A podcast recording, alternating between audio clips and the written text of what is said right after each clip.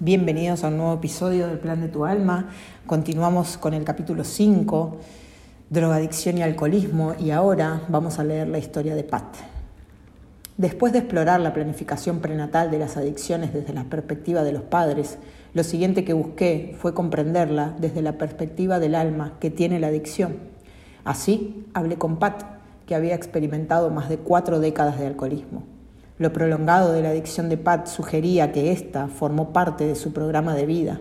Aunque un uso relativamente breve del alcohol puede ser una decisión libre de la persona, es decir, un camino no programado, parecía poco probable que la planificación prenatal de Pat no incluyera un aspecto tan importante en su vida. El caso de Pat. Nací demasiado pronto, comenzó Pat, arrancándonos una carcajada a ambos. Aunque íbamos a hablar de un tema serio, el sentido del humor de Pat estaba, no obstante, presente. El 7 de junio de 1933, Pat creció en Amarillo, Texas, lo que explicaba el ligero acento con el que hablaba. Su voz irradiaba calidez y amistad. Pat me contó que había dejado de beber a la edad de 58 años.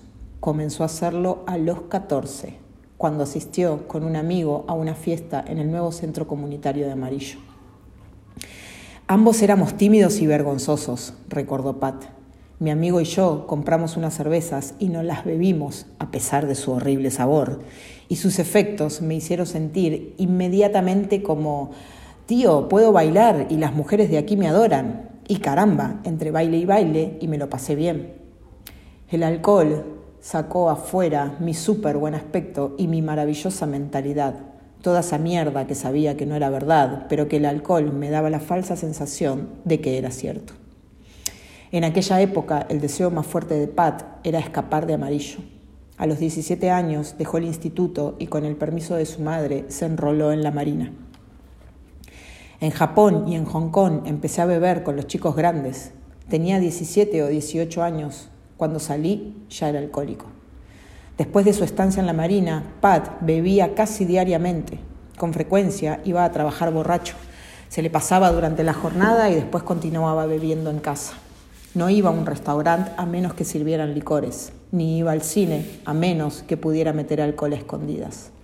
El alcohol me controlaba como si fuera una marioneta, reconoció Pat. A través de los años, Pat tuvo un montón de trabajos distintos, entre ellos socorrista, profesor, instructor de un campamento cristiano y lo que fue más gratificante emocionalmente, director ejecutivo de un centro educacional para niños de barrios marginales. En todo lo que emprendía ascendía inmediatamente, dijo Pat con seguridad. Siempre escalaba posiciones rápidamente, porque así tendría más libertad para beber, y en ese momento huía. Mirando atrás, creo que tenía miedo de que me hubieran ascendido más allá de mis capacidades. La breve referencia de Pat al miedo no me llamó la atención en ese momento, aunque al final adquiriría mayor significado. Pat está, está casado con su segunda esposa, Shirley. Tiene tres hijos, Katie, Donna y Andrew, de su primera esposa, Carol. Pat dejó a Carol a sus hijos y su puesto en el centro de educación para estar con Shirley. En aquel momento aceptó un trabajo reconstruyendo alternadores de automóviles. Durante su matrimonio, Shirley libró su propia batalla con el alcoholismo. Mientras Pat describía su historia familiar, me pregunté si sus esposas e hijas sabían antes de nacer que él bebería. Si era así, ¿cómo sirvió su alcoholismo a sus retos para esta vida? Además, estaba el asunto de si Shirley había planeado experimentar su propia, adicción al alcohol. Hice una nota mental para hacer estas preguntas en la próxima sesión con la medium. Cuanto más bebía, más quería beber, continuó Pat. Y cuando bebía, pensaba, no necesito dejarlo, todo es perfecto. Incluso la noche en que me di cuenta de que era alcohólico, me felicité a mí mismo por no serlo. Pat, ¿qué pasó esa noche? Pregunté con mayor interés. Me parecía que habíamos llegado a un momento crucial. Tenía 58 años. Después del trabajo volví a casa. Tenía una cerveza allí y me la bebí. Había una tensión palpable en la voz de Pat. Entonces comencé a hablar conmigo mismo. Estaba sentado en el suelo. Dije, ¿sabes, Pat? No eres alcohólico, ni de coña. Anoche, anoche solo te tomaste una Esta noche solo te has tomado una. Puedo oírme claramente hablar allí sentado. Hay vodka y vino en esta casa, hay de todo y ni siquiera lo tocas. Eso demuestra bastante bien que no eres un alcohólico. Así que me felicité a mí mismo y me di una fiesta. Pat comenzó a llorar. Me bebí todo lo que había en casa, todo lo que encontré. Tenía la mente relativamente clara, pero mi cuerpo era un completo desastre. Estaba totalmente paralizado por el alcohol. Esa fue la noche en la que le pedí a Dios que me ayudara. Pat, a duras penas, podía contener los sollozos. Verás, hacía años que había renunciado a Dios. Enseñé a mis hijos que quizá había un Dios, pero que si era así, era un jodido HDP. No creía que hubiera un Dios vivo, amoroso y personal. Era imposible. Dios, perdóname, grité. Lo grité con todo mi corazón y con toda mi alma. Estaba derrotado, total y absolutamente derrotado no podía más. Entonces fue cuando comenzó el milagro. No hubo una luz brillante ni un arbusto ardiendo, pero yo sabía que Dios estaba allí. Había una convicción total en la voz de Pat. La vida de Pat no cambió inmediatamente. De hecho, continuó bebiendo las siguientes tres semanas. Durante ese tiempo, la sensación de aquella noche permaneció con él y finalmente lo empujó a ingresar a un centro de rehabilitación. Cuatro días más tarde ya no tenía deseo de beber, dijo Pat. Antes de eso, ni siquiera me imaginaba no beber. Me pregunté si Pat había heredado este casi crónico impulso de beber. Mi investigación sobre la planificación prenatal indicaba claramente que elegimos a nuestros padres antes de nacer. Si Pat había querido experimentar el alcoholismo en su vida, habría seleccionado padres alcohólicos. Pat, ¿tus padres bebían? pregunté. Mi padre era probablemente alcohólico, pero bebía en privado. Tenía una pequeña petaca que siempre llevaba consigo. Mi madre era abstemia. ¿Cómo afectó la bebida a tu primer matrimonio y a tus hijos? Bebía hasta el punto que no sabía si estaba casado, admitió Pat. Pat. Literalmente huía de mis hijos. Cuando los dejé, ni siquiera me dijeron adiós. Fue muy destructivo. En los años siguientes, los tres hijos tuvieron dificultades. De niño, Andrew tenía problemas de disciplina. Más tarde se involucró con las drogas y el alcohol. Katie también se metió en las drogas. Pat me contó que todos sus hijos habían cambiado, pero que aún se arrepiente del dolor que les causó. Cuando recuerdo que los dejé en un momento tan vulnerable, la, la voz de Pat se pierde cuando comienza a llorar. Hace una pausa para recomponerse. Necesitaban un padre, necesitaban la imagen de un padre, yo no lo era, evidentemente. Pregunté a Pat cómo había afectado la bebida a su relación con Shirley. Me contó que Shirley nunca lo juzgó por beber y que no discutían sobre ello. Pero le echaba la culpa de todos mis problemas, lo que es algo muy típico de los alcohólicos, dijo Pat. Pensé que Shirley era mi lastre y la razón por la que había pasado de un puesto ejecutivo a reconstruir alternadores para vivir, pero el hecho es que fui yo quien dejó aquel trabajo. Pat dudó un momento. Esperé tranquilamente, sintiendo que estaba intentando decir si decidir si decir algo o no. Intenté suicidarme varias veces, dijo de repente. Tenía una caravana, una pequeña tienda móvil para reparar los alternadores.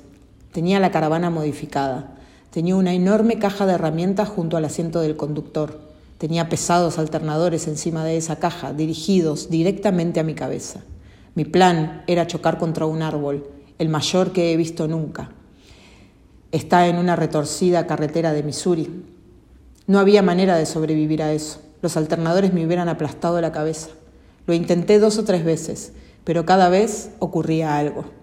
Una vez vi las luces de otros coches que venían en dirección contraria y no podía permitir que nadie más saliera herido. Otra vez fue un conejo. ¿Un conejo? pregunté sorprendido. Corrió frente a mi caravana, se rió Pat. Y yo no había, no, no iba, no podía atropellar a un conejo. Seguí por la autopista en lugar de desviarme y chocar contra ese árbol. ¿Crees que el conejo podría haber sido más que una coincidencia? Estoy seguro que sí. Creo que las luces en dirección contraria también fueron más que una coincidencia. Pat sentía instintivamente algo que yo había aprendido en mi investigación, que en mi investigación, que las coincidencias no existen acontecimientos sincronizados que con frecuencia son dispuestos por ángeles o espíritus guía, nos mantienen en el camino que habíamos planeado, nos proporcionan y nos mantienen vivos para ello. las experiencias que necesitamos para nuestra evolución espiritual. Pat, le pregunté, ¿qué rol, qué rol jugó la ira en tu adicción a la bebida? El licor apaciguaba mi ira, me explicó. Cualquier cosa podía hacerme estallar. ¡Bum! Incluso las más pequeñas. Tiraba el salero y me ponía furioso. La diferencia es que ahora no me tranquilizo con el alcohol. Inmediatamente establezco un contacto consciente con el Dios de mi comprensión. Pat, durante un tiempo pensaste que no había un Dios personal y amoroso. Después llegaste a un punto en el que descubriste que Dios es amor. ¿Cómo pasaste de donde estabas hasta donde estás ahora? Pat mencionó de nuevo la noche en que se hallaba en el suelo cuando notó que Dios estaba con él. Además, reconoció que el amor y la tolerancia de los miembros de Alcohólicos Anónimos le habían ayudado a conocer a Dios. Ahora, añadió, ante cualquier amenaza, lo que es raro que ocurra, lo compruebo y veo cuál de los efectos de mi carácter está involucrado. Hablo con Dios y encuentro la paz. He descubierto que todos somos hijos de Dios y Él no es mal tipo, no te hunde. De hecho, lo que Dios hace es encumbrarte. Pat me contó que había enmendado sus actitudes con sus seres queridos que a cambio lo habían perdonado. Mi hija pequeña, Katie, me dijo, papá, te estoy agradecida por todo lo que hiciste cuando eras alcohólico. Tuve que pasar por todo aquello para ser la persona que soy hoy. Esto me dejó atónito. En una carta de disculpa a Carol, Pat terminó diciendo que la quería. Yo también te quiero, le escribió Carol en respuesta. Eso me enterneció. Era increíble que pudiera querer a un hombre viejo que la había dejado.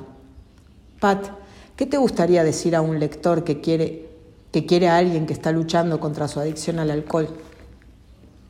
Nosotros no sabemos que estamos enfermos, contestó Pat, que rompió a llorar de nuevo repentinamente. Somos los últimos en darnos cuenta. Si alguien no nos lo dice, somos capaces de matarnos a nosotros mismos y a los demás. ¿Qué te gustaría decirle a la gente que lucha contra su adicción al alcohol? Aguantad hasta que ocurra el milagro. Ese día llegará. Es así de sencillo. La sesión de Pat con Stacy Wells. Al hablar con Pat sentí cuánto había sufrido y sanado. El contraste era abrumador. Parecía que sus seres queridos también habían sufrido y sanado en gran medida. Ni Pat ni yo sabíamos qué parte de esta experiencia había sido planeada o por qué, pero estábamos ansiosos por descubrirlo. Estaba seguro de que Stacy y su espíritu guía nos, nos proporcionarían una visión de la planificación prenatal de Pat y su familia. Stacy llevó a cabo una lectura primaria y otra complementaria que he combinado en el relato que sigue. Cada miembro de la familia que aparece en la planificación prenatal de Pat ha estado de acuerdo en figurar en las lecturas de Stacy. Como siempre, proporcioné a Stacy los nombres y las fechas de nacimiento para que su espíritu guía pudiera acceder, a sus registros akáshicos y le dije cómo estaba relacionada cada persona con Pat. Pat, al sintonizar tu interior, dijo Stacy, veo que los problemas de comunicación son un enorme desafío para ti en esta vida. También veo que los has elegido.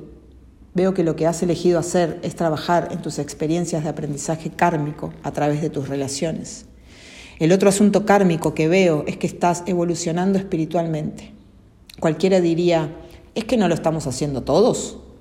Bueno, algunos de nosotros elegimos, realmente elegimos a nivel del alma hacer de esto el foco principal de nuestras vidas. Otros eligen no hacerlo. Te sorprendería saber cuánta gente tiene que caminar todo el sendero hasta el lado negativo de, este, de ese desafío para motivarse lo suficiente y evolucionar espiritualmente. Cuando me concentro en por qué a nivel prenatal se decidió el alcoholismo, sigo sintiendo alguna conexión con tu padre. ¿Sabes por qué puede ser? No tengo ni idea, respondió Pat. Murió cuando yo tenía nueve años, no lo conocí bien y le tenía mucho miedo. Descubriremos, descubriremos más cuando profundicemos, contestó Stacy. Hay un área del desafío kármico que quiero mencionar y que tiene que ver con la familia la familia en la que naciste, la familia que creaste y cualquier persona en la que pienses como familia.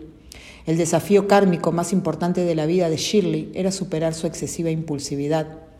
Estoy viendo varias vidas con montones y montones de bebés. Tiene una vertiente sexualmente compulsiva en la que ha estado trabajando.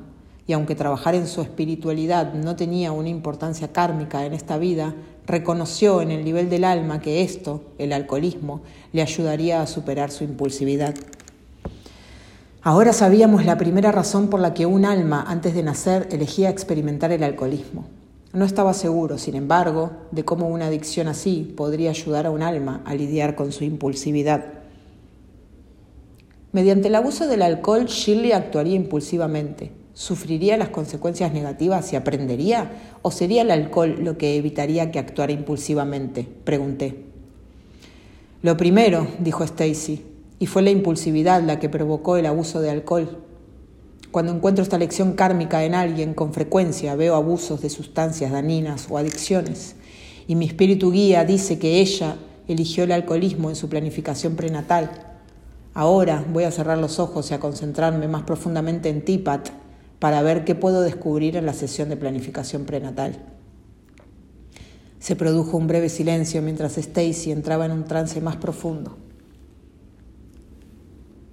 Lo primero que veo es que estás sentado en el suelo, Pat. Veo a otros a tu alrededor, pero ahora mismo no los vislumbro con claridad. Es como si estuviera sentado en un tablero de ajedrez, pero de mayor tamaño. Los cuadros son de unos 10 centímetros de color blanco y negro. Me dicen que estos son los periodos de tiempo en los que estarás trabajando en ciertos asuntos. Estás sentado en el suelo con un espíritu guía masculino y con un hombre que dice que es tu tío. Juntos estáis programando el diagrama de tu vida. Te están dando opciones. Si harás esto a esta edad, parece que a los 10 años es la primera, o lo otro, y que si haces eso, entonces ocurrirá aquello. Es una charla de ese tipo. También estoy viendo otro espíritu guía, Parece que en cada sesión que hacemos hay uno o más espíritus guías, pero también hay alguien de nivel mucho más elevado haciendo de supervisor.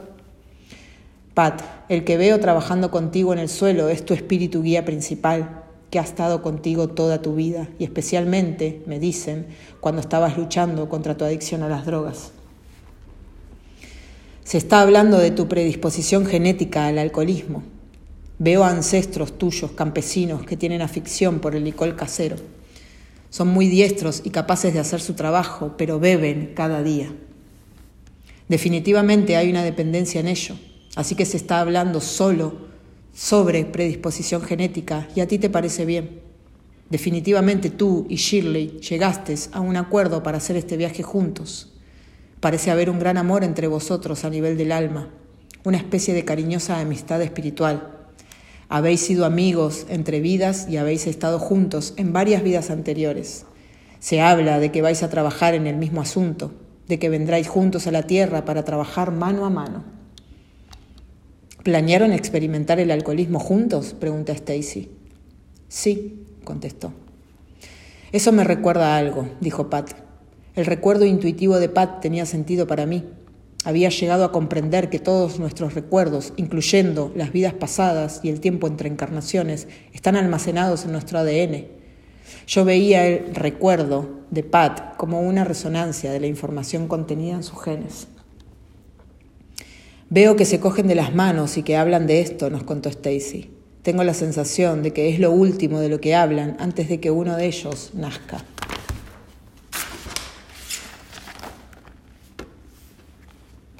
Shirley dice, me uniré contigo. El tío a Pat, ¿estás seguro de que quieres hacer esto? Pat, sí, es el único modo en el que puedo aprender a no tener miedo. Pat, tú bebías para enmascarar tu ira y tu miedo.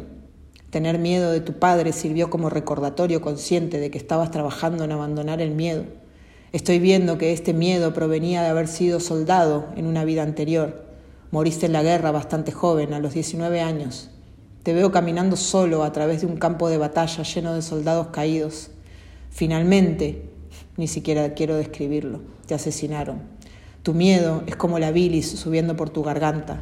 Fuiste el último de los supervivientes. El miedo parece ser una constante también en otras vidas. Me están mostrando otra en la que estabas entre los primeros colonos de Estados Unidos. Estabas en un carromato, tu caravana fue atacada y todo el mundo murió, así que aquí también hubo miedo. El miedo en tu vida actual no es miedo a morir, es miedo a estar solo y a no ser capaz de seguir adelante por tus propios miedos. Ahora empezaba a comprenderlo todo. Evidentemente Pat había traído a esta vida la energía del miedo. Las almas buscan sanar en vidas sucesivas los aspectos de la personalidad que quedaron sin sanar en vidas anteriores. Pat había sido, antes de nacer, había sabido antes de nacer que bebería, en parte, para superar su miedo. Dependiendo de cómo respondiera finalmente al alcoholismo, el miedo podría mutar. Su plan era ingenioso. El miedo provocaría el alcoholismo, que a cambio le conduciría a sanar el miedo. Esta es una de las razones por la que Shirley eligió compartir su viaje contigo, dijo Stacy a Pat. Está aquí para consolarte y para darte amor a lo largo del camino. Su intención era estar siempre a tu lado. Pregunté a Stacy si había razón, si había otras razones por las que Pat había planeado tener un compañero alcohólico en lugar de atravesar solo la experiencia del alcoholismo. Era alguien que lo comprendería en lugar de juzgarlo, explicó Stacy. Alguien que le permitiría recorrer su curso natural de desarrollo en lugar de obligarlo a cambiar. Desde la perspectiva de la planificación prenatal, Shirley era, por tanto, una sabia elección como compañera. Si Pat hubiera visto, se hubiera visto obligado a cambiar, se habría apartado de su plan y se habría perdido la experiencia curativa que buscaba. Pat ¿Crees que esto es lo que ha pasado con Shirley? Le pregunté. Totalmente, dijo con firmeza. ¿Ella nunca te pidió que dejaras de beber? preguntó Stacy. No, nunca me amenazó con dejarme, contestó Pat. Mientras escuchaba hablar a Pat, pensé en la mucha gente que es criticada por sus amigos y su familia por elegir a un compañero alcohólico o por permanecer con esa persona durante un largo tiempo. Tales decisiones se ven a menudo como poco prudentes como indicativos de falta de autoestima, quizás incluso como un castigo autoimpuesto. Sin embargo, Shirley, debido a su cariño por Pat, un cariño que existía antes de que ambos nacieran, estaba garantizando tanto a él como a sí misma las experiencias que necesitaban para su crecimiento espiritual. Lo que se intuía entre estas dos almas era mucho más hermoso de lo que la mayoría podrían imaginar. Pregunté a Stacy si podía descubrir más acerca de cómo el alcoholismo servía a los propósitos de Pat. Entonces se produjo una larga pausa mientras ella escuchaba esa parte de la conversación. Le advierten lo dura que va a ser su vida, especialmente la infancia, y le dicen que no tendrá la oportunidad de conocer a su padre. No tendrá el proceso normal de desarrollo por el que atraviesan los chicos. En este caso, el padre desaparecería y Pat quedaría abandonado. Esto le predispondría a llenar el vacío con alcohol. No podría atravesar el proceso transicional de ser niño a ser hombre. El alcohol iba a llegar pronto a su vida, porque no sabría cómo abrirse paso en ese proceso. De adolescente sentía, sentiría ira. La ira ocultó el miedo y el alcohol aturdió la ira y anestesió el miedo. Todo esto lo programaste tú, Pat. Acordaste cada paso. Me sorprendió lo mucho que Pat sabía de su propia vida antes de nacer. Había sido consciente no solo del reto vital, sino también de la ira y el miedo subyacente y también del momento en que comenzaría. Me pregunté si quizás el padre de Pat había acordado morir joven como parte del plan de vida de Pat. Pregunté a Stacy. Me dicen que tu padre no acordó eso. Su padre estaba ya vivo durante su sesión de planificación prenatal. Patrick eligió a este hombre como su padre, según las palabras de mi guía, como una ayuda para experimentar lo necesario a fin de superar el alcoholismo. Aquella era una revelación importante. Nos acababan de decir que Pat había planeado no solo su alcoholismo, sino la superación de esa adicción. Después de ver este patrón en muchos planes de vida, comprendí que Pat había buscado tanto el contraste entre ser y no ser alcohólico, como la experiencia de vivir ese, ese cambio. Como almas, valoramos tanto el contraste como su proceso de creación. Y ni uno ni otro sería posible sin la dualidad que proporciona una vida física. Aún sentía curiosidad acerca de por qué Pat había seleccionado a esa alma como padre. ¿Eligió a su padre en parte porque sabía que moriría joven? pregunté. Sí, dijo Stacy. ¿Y quería esa experiencia porque eso conduciría al alcoholismo? Sabía que eso lo predispondría al alcoholismo, así como el factor genético. Antes de la encarnación, ¿sabía que iba a ser alcohólico durante varias décadas? Sí. ¿Por qué quería experimentar el alcoholismo? La sanación del miedo era un motivo, pero yo quería ver si había más en el plan prenatal de Pat. Debido a que había perdido su, conexión con todo lo que es, con Dios, con su propia naturaleza divina y su espiritualidad, este era el camino para redescubrirla. Era incapaz de encontrarlo de otro modo. ¿Has oído que aprendemos por las malas? Este es un ejemplo de aprendizaje por las malas. Esta era la información que esperaba que Stacy y su guía pudieran proporcionarnos. Stacy mencionó antes que Pat en esta vida había querido concentrarse en la espiritualidad. Ahora sabíamos por qué. Aparentemente, en una de sus encarnaciones previas, Pat había perdido su percepción de Dios. Tras haber experimentado la pérdida de la espiritualidad, ahora quería tener la experiencia de recrearla. Y Pat había querido hacer algo más que experimentar la espiritualidad, sin más. Si ese hubiera sido su único deseo, habría planeado una vida entera de búsquedas espirituales. En lugar de ello, quiso sentir una profunda desconexión para poder tener después la experiencia de construir y por lo tanto conocer más profundamente su conexión con Dios. Sentí que habíamos llegado al corazón del programa de vida de Pat. Ahora que conocíamos el desafío de Pat, estaba ansioso por comprender por qué había creído que su plan podría funcionar. ¿Cómo le devolvió la experiencia del alcoholismo su conexión con él mismo y con Dios? Pregunté a Stacy.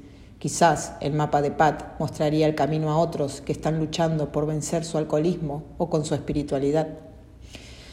El motivo de volver a buscar y de conseguir la conexión espiritual es la falta total de ella, precisamente provocada por el alcoholismo, señaló Stacy. En otras palabras, Pat había diseñado un plan de vida de aprendizaje a través de los opuestos. En vidas anteriores había querido sanar su miedo sin resolver y experimentar, mientras estaba en un cuerpo físico, una fuerte conexión con Dios. Antes de nacer había identificado el alcoholismo como el catalizador que le conduciría a esos retos. Pero ¿y si Pat hubiera tocado fondo con el alcohol y se hubiera quedado allí? En ese plan había riesgo. Pregunté a Stacy si Pat sabía antes de nacer que sería capaz de cambiar las cosas. Me dicen que esto tiene que ver con el tiempo cíclico en su vida, contestó, mientras escuchaba a su espíritu guía. Él sabía que a cierta edad, al final de un ciclo concreto, tendría los medios para superar la adicción y conseguir sus retos. Al principio de la sesión, Stacy había mencionado que Pat había estado equilibrando el karma a través de sus relaciones, un propósito común en la vida física. Stacy, pregunté, ¿cómo influyó el alcoholismo en Pat respecto a sus relaciones? La relación con la sustancia tenía prioridad sobre las relaciones emocionales con otros, pero después de tantas décadas se dio cuenta de que la botella no podía ocupar el lugar del verdadero e incondicional amor su deseo de un amor incondicional superó el anhelo de anestesia y el efecto de la anestesia, además, es menor cuando llevas usándolo mucho tiempo. En general, me dicen que debido al alcoholismo experimentó la falta de relaciones y que eso le motivó a desearlas. Cierto, asintió Pat. Aún así, cualquier otro desafío vital podría haber conducido a Pat a alcanzar sus retos. Pregunté a Stacy si había considerado otros desafíos, como tener un hijo discapacitado. Me dicen que ser el padre de un hijo discapacitado no estaba en su conciencia experimental, respondió Stacy. Acababa de venir de una vida en la que había visto a otros soldados usar el alcohol, y no solo para sus, heridas, sino para su psique. Esto era algo con lo que estaba familiarizado. La respuesta de Stacy me confirmó lo que había visto en la planificación prenatal de otros, que las almas a menudo seleccionan desafíos a los que previamente se han expuesto de algún modo. Stacy, dije, como sabes, siempre tenemos libre albedrío. ¿Qué hubiera pasado con los retos de Pat si hubiera elegido no beber? Se produjo una larga pausa mientras Stacy escuchaba a su espíritu guía. La experiencia no habría sido tan intensa, dijo. Podría haber necesitado una vida adicional o dos para conseguir el aprendizaje que necesitaba. Se habría casado, habría tenido varios hijos, pero la ira se habría mantenido en él y seguramente no habría sido un padre emocionalmente útil. Seguramente habría elegido una adicción al trabajo en su lugar. Ser emocionalmente profundo y cariñoso y ser útil para sus hijos seguiría siendo un desafío, pero no habría, no habría sabido hacerlo. Lo está aprendiendo ahora. Cuando Stacy relató esta información, se me ocurrió que seguramente en muchas ocasiones Pat habría cambiado con alegría su adicción al alcohol por una adicción al trabajo. Con ese cambio, aunque hubiera tenido una vida menos dolorosa, habría derivado menos crecimiento. ¿Cuántos alcohólicos recuperados, me pregunté, veían su adicción con arrepentimiento, quizá creyendo que habrían malgastado muchos años de su vida? ¿Cuántos se juzgaban a sí mismos por lo que percibían como debilidad? Y si supieran que esta era exactamente la experiencia que habían deseado, ¿Cómo cambiarían sus sentimientos si se dieran cuenta de que el alcoholismo ha acelerado su crecimiento? En algunos casos tanto que ya no son necesarias una o dos encarnaciones adicionales. Acabábamos de escuchar por qué Pat y Shirley habían planeado la experiencia del alcoholismo. Ahora quería saber si el resto de personas importantes en la vida de Pat, su primera esposa y sus hijos, habían elegido antes de nacer tener un marido y un padre alcohólico.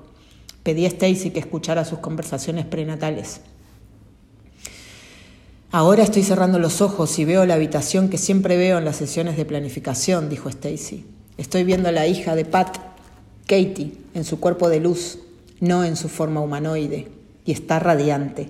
Hay chispas de luz que brillan a su alrededor. La veo flotar por ahí y bajar al suelo. Escucho que pregunta a Pat, ¿cómo puedo yo ayudarte? enfatizando el yo. Tengo la sensación de que es un alma extremadamente cariñosa, amable, empática y con gran fuerza interior. Mi guía me dice que es una maestra y que ha sido maestra de Pat en vidas anteriores. Ya ha acordado participar en la vida de Pat, aunque su papel no estaba totalmente decidido. Ahora está sentada con Pat, determinando lo que necesita de ella. Pat habla sobre lo dura que a veces será su vida, y escucho la palabra dura muy fuerte. Pat, necesitaré que me orientes y que me des fuerza de vez en cuando. Aunque serás una niña, siempre sabré quién eres. Aunque sentiré la responsabilidad de padre hacia ti por ser mi hija, una parte de mí verá en ti un resplandor y así sabré en mi interior que debo seguir por la dirección que tú me muestres. Katie sonríe y asiente. Katie, pero yo necesitaré también que me muestres el camino porque seré tu hija. Dado que quiero ocuparme de mi autoestima, a veces me sentiré sola y necesitaré consuelo. Yo te lo daré a ti también. Pat pone las manos sobre su cuerpo de luz, como si estuviera apoyándolas en sus hombros. Pat, lo sé y estoy de acuerdo en estar allí contigo.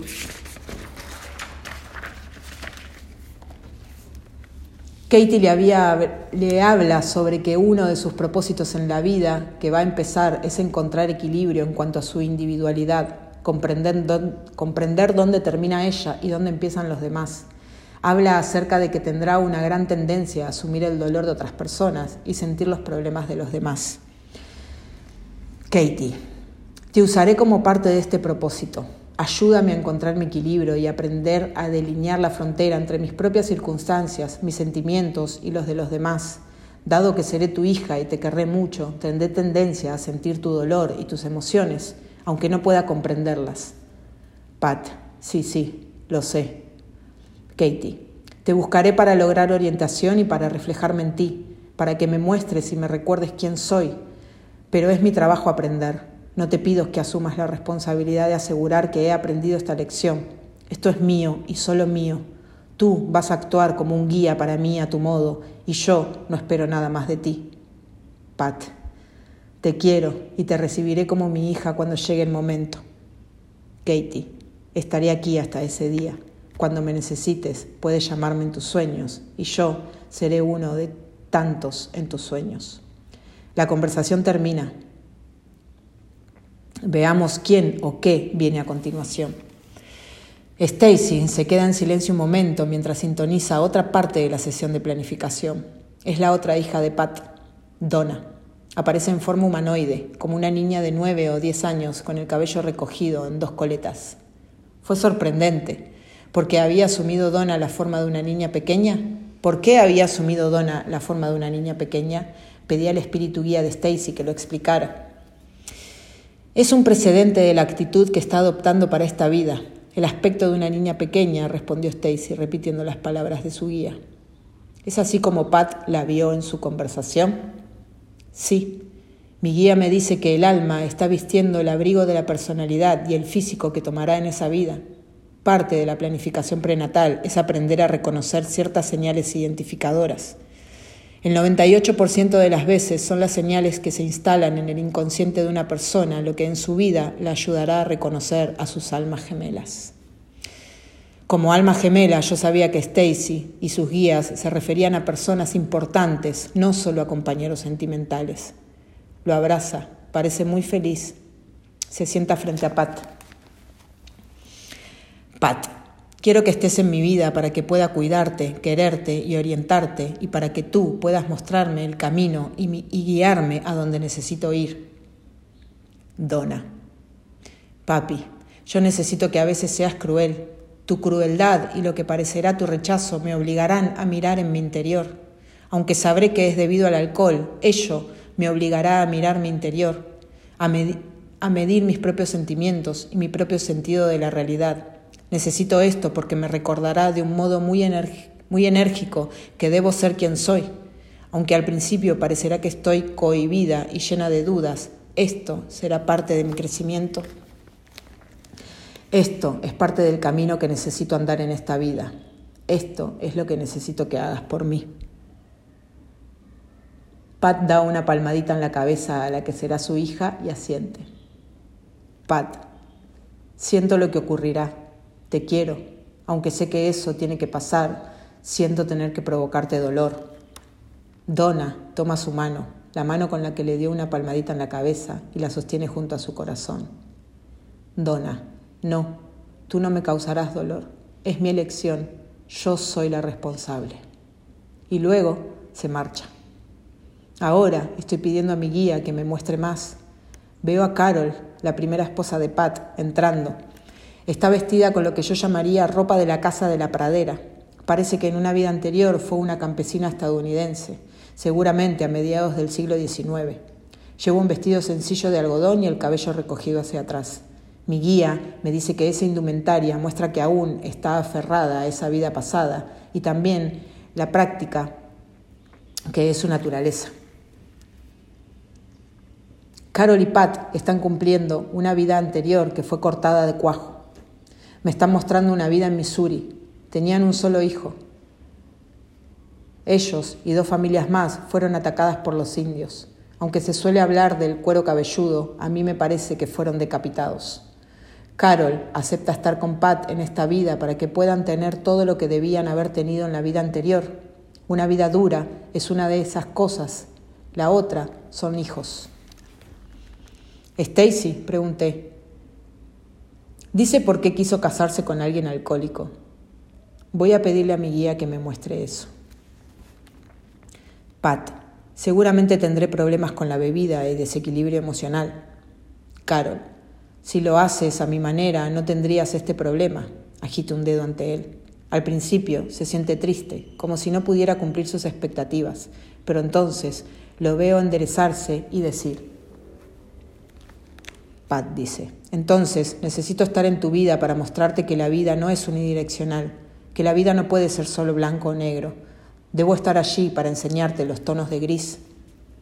Ella no está satisfecha con eso. Contrae el rostro en una mueca, entonces abandona su resistencia. Carol, supongo que tienes razón. Entonces me abriré a ti. Te tomaré en mi corazón con la esperanza de que puedas romper el bloqueo el muro impenetrable que existe alrededor de mi corazón y de mis, y de mis emociones. Solo dejaré entrar a mis hijos, pero también te dejaré a ti. Temo que esto signifique que saldré herida, pero te dejaré entrar, porque sé que tú me quieres y porque me preocupo por ti y también te quiero. Pat toma sus manos entre las suyas y las sostiene durante algunos minutos. Asiente, se levanta y se marcha. Veo al hijo de Pat, Andrew, acercándose llama a Pat papá, habla sobre energía, habla sobre, hiperactividad y habla sobre perfeccionismo. Andrew, siempre querré más de lo que tengo, siempre ansiaré algo más para mí y para mi vida.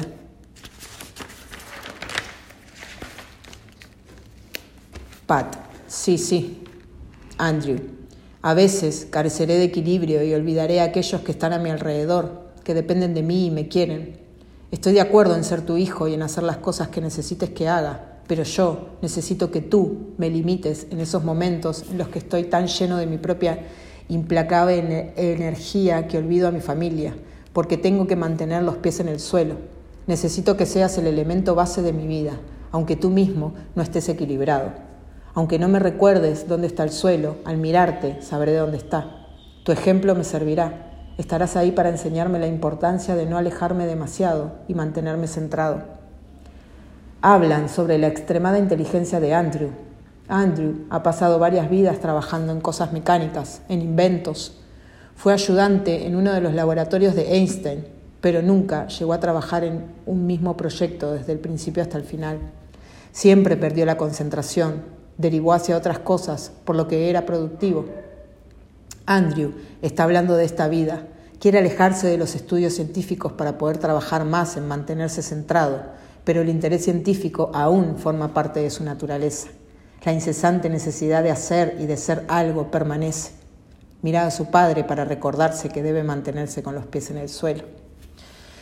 Stacy se queda en silencio. Su guía y ella han terminado el sorprendente vistazo al mundo espiritual. Evidentemente, los seres queridos de Pat fueron una parte importante de la planificación del reto de esta vida. No solo, no solo aceptaron el programa de vida de Pat, lo vieron, también como un medio de impulsar su propio crecimiento espiritual. Esperé para hablar con el espíritu guía de Stacy sobre la información que nos había dado. Siempre era una fuente de gran sabiduría y yo tenía muchas preguntas para él. Stacy, dije, por favor, pregunta a tu guía qué otras razones tienen las almas para planear el alcoholismo. Hay muchas, respondió repitiendo las palabras de su guía. Algunas de las almas que eligen esto no se sienten cómodas en su cuerpo físico y el alcohol se convierte para ellos en un medio de vivir entre dos mundos. Otras, en vidas pasadas, hicieron elecciones en las que maltrataron a otros y ahora equilibran su comportamiento eligiendo maltratar su propio cuerpo. Mi espíritu guía está desplegando un acordeón. Puede haber una larga lista de razones. Al decir elecciones, el espíritu guía de Stacy estaba refiriéndose a las decisiones libres hechas por la personalidad después del nacimiento, no a los papeles que habían sido planeados con otras almas antes de la encarnación.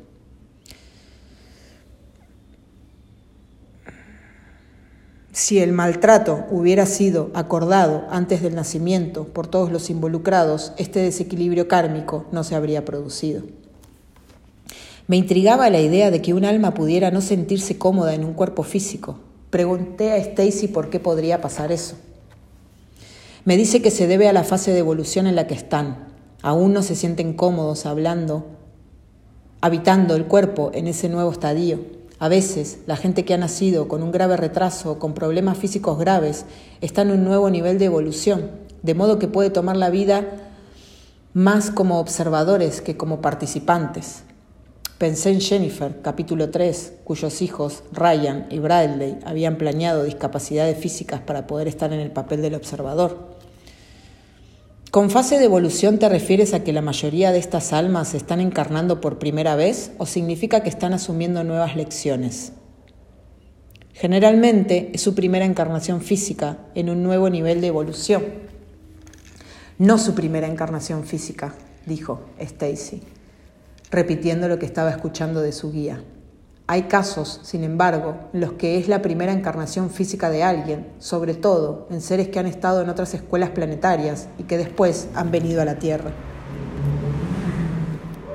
¿Qué motivaría, ¿Qué motivaría a un alma a elegir el alcohol en lugar de cualquier otra adicción a las drogas? Pregunté. A veces es lo que hay disponible, otras veces es la sustancia que mejor reacciona con el cuerpo Muchas veces es solo porque están ya familiarizados con ella. A mi entender, los humanos no están diseñados para consumir alcohol. ¿Qué dice tu guía sobre esto? Mi guía está totalmente de acuerdo, excepto cuando la fruta fermentada cae al suelo. En esos casos, los animales también la comen. El alcohol mata las células del cerebro. Me sentí confuso con su respuesta. Siendo Dios omnisciente, Sabía que los humanos al final usarían uvas y otros productos para crear bebidas alcohólicas. Le pregunté por qué se habían puesto esas cosas en la Tierra, si el cuerpo humano no está diseñado para el consumo de alcohol. Estoy escuchando, me respondió Stacy, que las uvas y el zumo de uva no necesitan ser fermentados para beneficiar al cuerpo y que el vino, al principio, no se usaba como, no se usaba como sustancia intoxicante. Otra cosa es la tentación. Es una de las cosas que la Escuela Tierra nos da la oportunidad de trabajar. Stacy, tu guía ha mencionado que algunas almas planean la experiencia del alcoholismo dado que en vidas pasadas maltrataron el cuerpo de alguien y que ahora han elegido abusar del suyo. Me pregunto si podemos conseguir una explicación más, porque hasta donde yo sé, el karma es una forma de aprendizaje, no de castigo. El espíritu guía de Stacy contestó que las almas a veces diseñan vidas en las que tratan, en las que se tratan a sí mismas del mismo modo en el que trataron a otros. Continuó diciendo que en el más allá a todas las almas se las aconseja perdonarse a sí mismas. Algunas tienen éxito y se perdonan a sí mismas sin planear tal encarnación. Otras no lo hacen. Algunas buscan usar lo que han aprendido en el tiempo entre vidas para ayudar a otras en la vida siguiente. Estas almas planean vidas en las que serán consejeras de adictos. Otras planean la experiencia de la adicción en sus programas de vida para ser más tarde consejeros más efectivos. ¿Cuál es la diferencia entre un alma que puede perdonarse por haber maltratado a otra persona y una que no puede? Stacy comenzó a hablar más lento al canalizar a su espíritu guía, palabra por palabra. Claridad, remordimiento, evolución, contestó. A continuación nos explicó que las almas que continúan centradas en el maltrato pierden claridad y por eso deciden castigarse a sí mismas y que perdonarse a sí mismos es un paso primordial en el camino evolutivo porque se deriva del amor incondicional la tierra sirve principalmente a la función de enseñar a liberarte del miedo y amar incondicionalmente, añadió. La referencia al miedo me hace pensar en el modo en el que Pat había planeado sanar su miedo no resuelto. Stacy, dije, tal como lo comprendo, el alma toma energías y las coloca en la personalidad para la siguiente vida, de modo que pueden ser sanadas. ¿Es una buena descripción? Mi guía dice que sí. ¿Qué dice tu guía sobre la idea de que en el otro lado las emociones negativas como el miedo no pueden existir en las vibraciones más elevadas? Es cierto, pero eso no significa que todas las almas estén en ese nivel siempre. Entonces, en el otro lado, las almas son las almas con esas emociones están en una vibración inferior.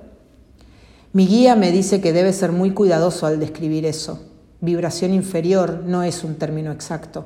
Hay almas que actúan como espíritu guía superiores porque ya no necesitan encarnación física, pero eso no significa que el resto de nosotros tengamos menos valor.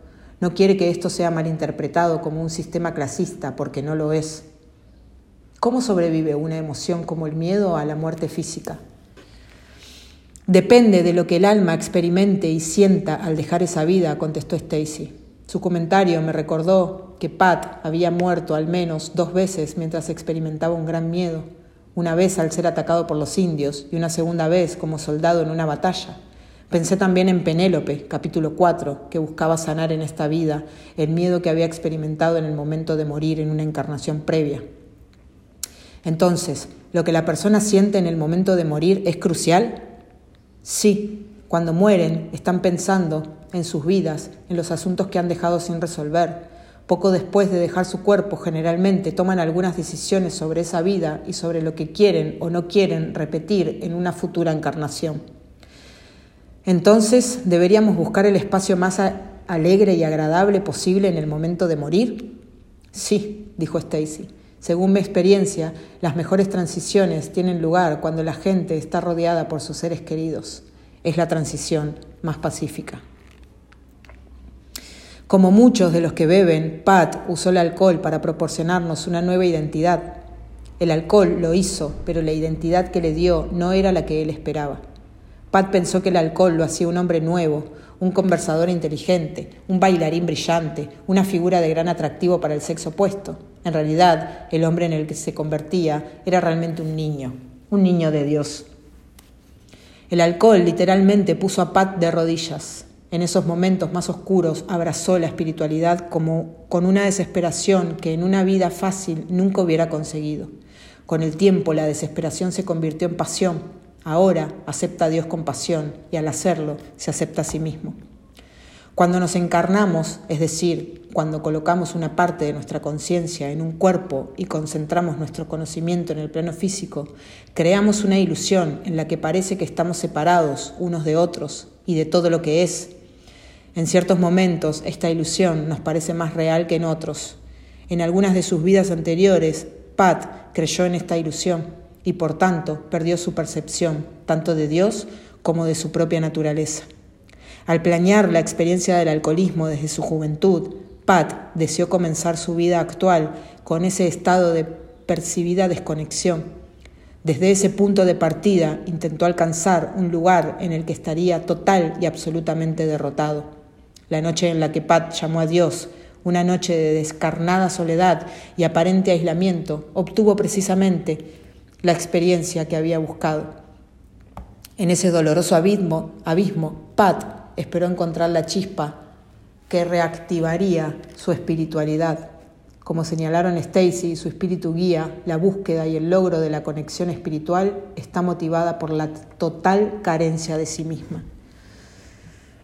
El alcoholismo se elige a veces como desafío vital porque como almas eternas nos da la experiencia de crear la sensación de conexión con lo divino, con más de un millón de miembros en todo el mundo, Alcohólicos Anónimos usa los famosos 12 pasos como parte de su programa de recuperación.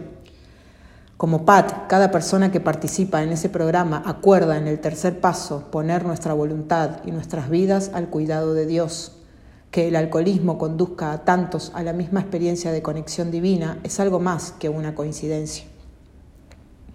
Cuando estamos en el hogar no podemos crear ese sentimiento de conexión porque nunca estamos sin él el espíritu, en espíritu. Siempre somos conscientes de nuestra unidad con toda la creación. Sabemos que somos parte de la divinidad y que somos divinos, aunque nunca podremos perder nuestra divinidad. Mientras estamos en el cuerpo, olvidamos tener conciencia de la misma. Después de tener esa experiencia, Pat anhelaba renovar su sentimiento de unión con Dios, cuando vuelva al espíritu, llevará consigo un profundo sentimiento y un conocimiento de esa conexión, el cual no habría sido posible sin el contraste creado por el alcoholismo durante la vida física. Con mucha fuerza, Pat vivió 44 dolorosos años de percibida desconexión. ¿Quién, excepto la más valiente de las almas, se apartaría del amor que es su derecho de nacimiento para poder conocer mejor ese amor? Como Pat nos demuestra, las experiencias del plano físico no son lo que parecen. Lo que algunos etiquetan como debilidad o derrota es en realidad la aceptación de uno de los mayores retos que un alma puede planear. La condena de la sociedad no deja traslucir la grandeza de aquellos que viven ese plan. Son muchos más de los que creemos. Su papel puede incluir el alcoholismo, pero los actores son la valentía, la valentía encarnada. Aquí es donde yace la ilusión, con frecuencia en los opuestos. Ostentiblemente el mundo puede haber visto miedo en Pat, igual que él mismo veía miedo en sí mismo, miedo a las situaciones sociales, miedo a las mujeres, miedo de ser ascendido más allá de sus capacidades en los trabajos que tenía, miedo, como mencionó Stacy, a estar solo, a no ser capaz de salir adelante por él mismo. Estas no son sino las actuales manifestaciones de miedos no resueltos en vidas pasadas. Estas, estas capas de ilusión esconden el alma pura que quiere aprender mientras está en un cuerpo físico a no tener miedo, a quien eligió antes de nacer tener miedo a su padre como un recordatorio consciente de miedos más profundos, a quien planeó perder a ese padre durante su infancia para desencadenar el alcoholismo que finalmente sanaría sus miedos. Solo el valiente planea el miedo. Nuestros miedos nos separan de nuestra identidad real y por lo tanto tienen que ser buscados, no escondidos. Al vivirlos recordamos quiénes somos realmente. Pat, por ejemplo, tenía miedo a estar solo y fue únicamente cuando se sintió totalmente abandonado, cuando se dio cuenta de que nunca lo estuvo y de que nunca estaría realmente solo. En ese abandono encontró la conexión, al rendirse encontró el poder, al crear lo que más había temido, Pat comenzó a recordar la verdad eterna y así fue capaz de eliminar las ilusiones que él mismo había creado. Demostró que el miedo es un maestro que nos muestra a nosotros mismos. Uno podría entonces preguntar, ¿quién es Pat realmente? Pat es amor. Pat es el amor que se expresó de manera tan veloz y tan libre a las otras almas en su sesión de planificación prenatal. Como amor, Platt, Pat planeó el desafío vital del alcoholismo para fomentar no solo su propio crecimiento, sino el de sus seres queridos. Visto de este modo, el alcoholismo de Pat es una forma de ayuda a aquellos que eligieron estar en su vida. Katie aprende identidad, límites y equilibrio. ¿Cómo comprender el equilibrio mejor que a través de los desequilibrios causados por el alcoholismo de un padre? Las experiencias de Donna con Pat lo obligaron a buscar amor en su interior, un clásico plan de vida de aprendizaje a través de los opuestos. Como dijo Carl Jung, quien mira fuera sueña, quien mira dentro despierta. La crueldad de Pat, algo que la propia Donna pidió, le despertó a su verdadera naturaleza como alma llena de amor. Andrew aprendió a mantenerse centrado, con los pies en la tierra, Carol llegó a comprender los matices de gris y Shirley tuvo la oportunidad de reconocerse como amor y compasión. Con la ayuda de Pat, cada una de estas almas se expande y ellas, a su vez, ayudan a Pat. En la planificación prenatal de Pat, los miembros de los que iban a ser su familia asumieron la responsabilidad personal por las lecciones que iban a aprender a través de su alcoholismo. En el plano físico, sin recuerdo de nuestras elecciones prenatales, a menudo creemos que son otros quienes nos ocasionan las situaciones y respondemos con miedo, furia, odio, autodesprecio, culpabilidad y otras muchas emociones que no reflejan nuestra verdadera naturaleza. Cuando despertamos al volver a nuestro interior, recordamos que fuimos nosotros quienes pedimos estas experiencias. Somos libres para elegir distintas respuestas, entre ellas la gratitud hacia aquellos que han hecho posible nuestro crecimiento. Aquellos a los que una vez culpamos, ahora somos capaces de darle las gracias. Gracias por preocuparnos, por preocuparos tanto por nosotros, que interpretasteis un papel cargado con el peso de nuestra ira durante años. Gracias por mantener vuestra promesa y hacer honor a nuestro contrato prenatal. Gracias, como Katie dijo a Pat, por permitirnos pasar por lo que hemos pasado para llegar a ser las personas que hoy somos. Gracias. Vivimos en un mundo en el que millones de personas se menosprecian a sí mismos como resultado de sus experiencias vitales. Algunos son alcohólicos, creen que han dejado de lado a sus seres queridos, Pueden creer que se han abandonado a sí mismos, aunque quizás eligieron como Pat interpretar el rol temporal del alcohólico como un modo de ayudar a los demás y como un camino para el crecimiento personal. Ese camino parece llevarnos lejos hasta que como Pat despertamos para descubrir lo que siempre estuvo ahí, en nuestro interior, mientras nosotros mirábamos para afuera. La pérdida de no solo una, sino dos personas importantes en la vida de Valerie. Ambos, perdón, hasta ahí. Hasta ahí, hasta ahí. Porque acá ya arranca el otro, acá ya arranca el otro capítulo. Eh, quería que entre todo el relato de Pat. Entonces, el relato de Pat termina así. Vivimos en un mundo en el que millones de personas se menosprecian a sí mismos como resultado de sus experiencias vitales.